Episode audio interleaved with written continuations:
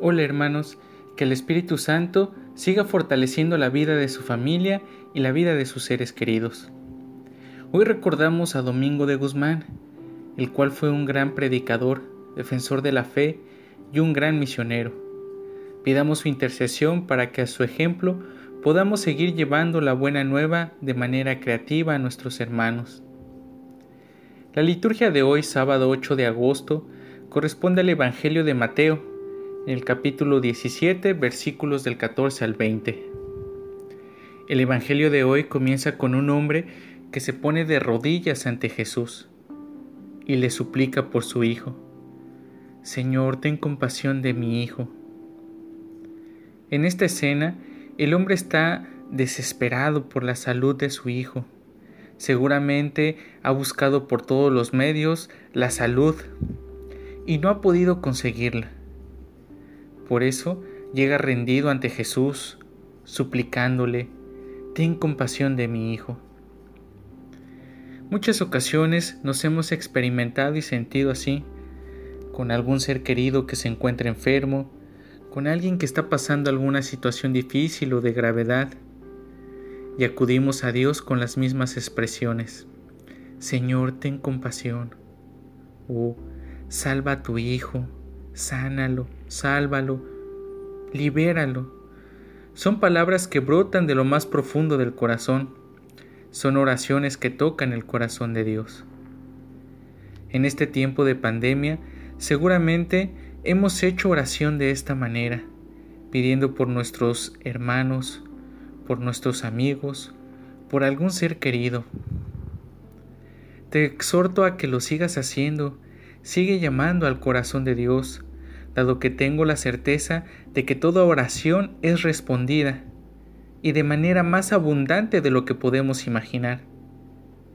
Pero haz oración, sigue teniendo una relación con Dios y cada vez con mayor madurez.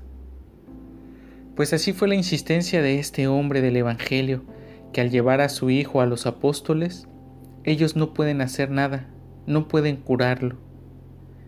De la misma manera, en alguna ocasión nos hemos sentido así, sin poder encontrar respuesta favorable. Así le pasó al hombre del Evangelio, pero éste no se rinde, sigue insistiendo. Se desanima, claro, pero no se da por vencido. Su insistencia hace que pueda llegar hasta toparse con Jesús. ¿Cuántas veces nos ha pasado lo mismo? Por eso sigue insistiendo, no desfallezcas. Y aquí hay una gran lección de Jesús que nos dice, gente incrédula, es decir, personas que no tienen fe. Y continúa Jesús diciendo con firmeza, ¿hasta cuándo tendré que aguantarlos? En otras palabras, ¿hasta cuándo tendrán una fe firme, una fe con convicción? Jesús está reprochando la actitud de poca fe de sus discípulos y de las personas que se acercan a Él. Y esto lo podemos confirmar más adelante en el Evangelio, cuando sus discípulos le preguntan a Jesús, ¿por qué nosotros no pudimos echar fuera ese demonio? Y Él les responde, porque les falta fe.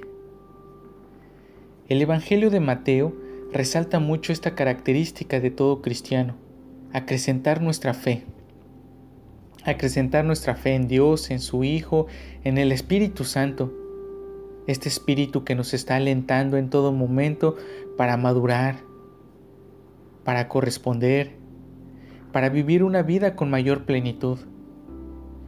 Incluso Jesús compara la fe con una semilla de mostaza, pues el andar del cristiano siempre debe ser un caminar con fe, en que Dios puede hacer nuevas todas las cosas, las puede renovar, transformar, cambiar. Pero quiero resaltar la importancia de una fe y esta madura. Es decir, Dios no va a realizar mis deseos o necesidades a mi gusto o a mi agrado. Él tiene una mirada más amplia de la nuestra. Y esto implica una oración como la de Jesús como la oración en el huerto de los olivos. Señor, líbrame de este trago amargo, pero no se cumpla mi voluntad sino la tuya. Esta es una fe madura, de confianza total en la voluntad del Padre que se arroja completamente a ella. A eso me refiero con una fe madura. Por otra parte, tampoco es una fe pasiva, que se queda sin hacer nada. Todo lo contrario, podemos ver a los discípulos cuántas veces tuvieron errores y equivocaciones. Incluso podemos ver a Pedro que lo negaría posteriormente. Pero es el Espíritu de Dios que nos vuelve a fortalecer, que nos vuelve a animar en el caminar para perdonar, para hacer oración, para madurar en nuestra fe y seguir caminando y comprometiéndonos. Además de que esta fe se va plasmando en concretos más coherentes, más solidarios, más humanos. Esa es la invitación del Evangelio del día de hoy. Es una invitación a seguir madurando en la fe.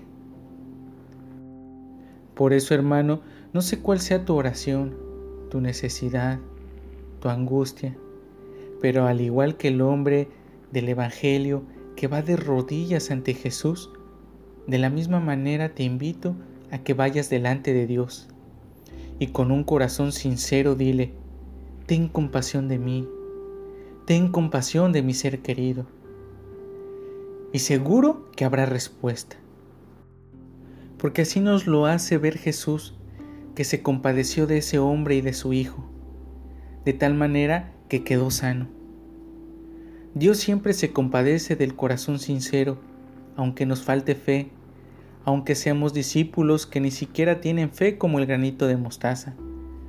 No obstante, nos invita con palabras fuertes, firmes, a seguir madurando nuestra fe, nuestra oración, nuestra relación con Dios, pero sobre todo que se haga la voluntad de Dios.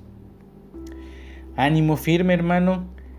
Jesús, Salvador de los hombres, sálvalos, sálvalos.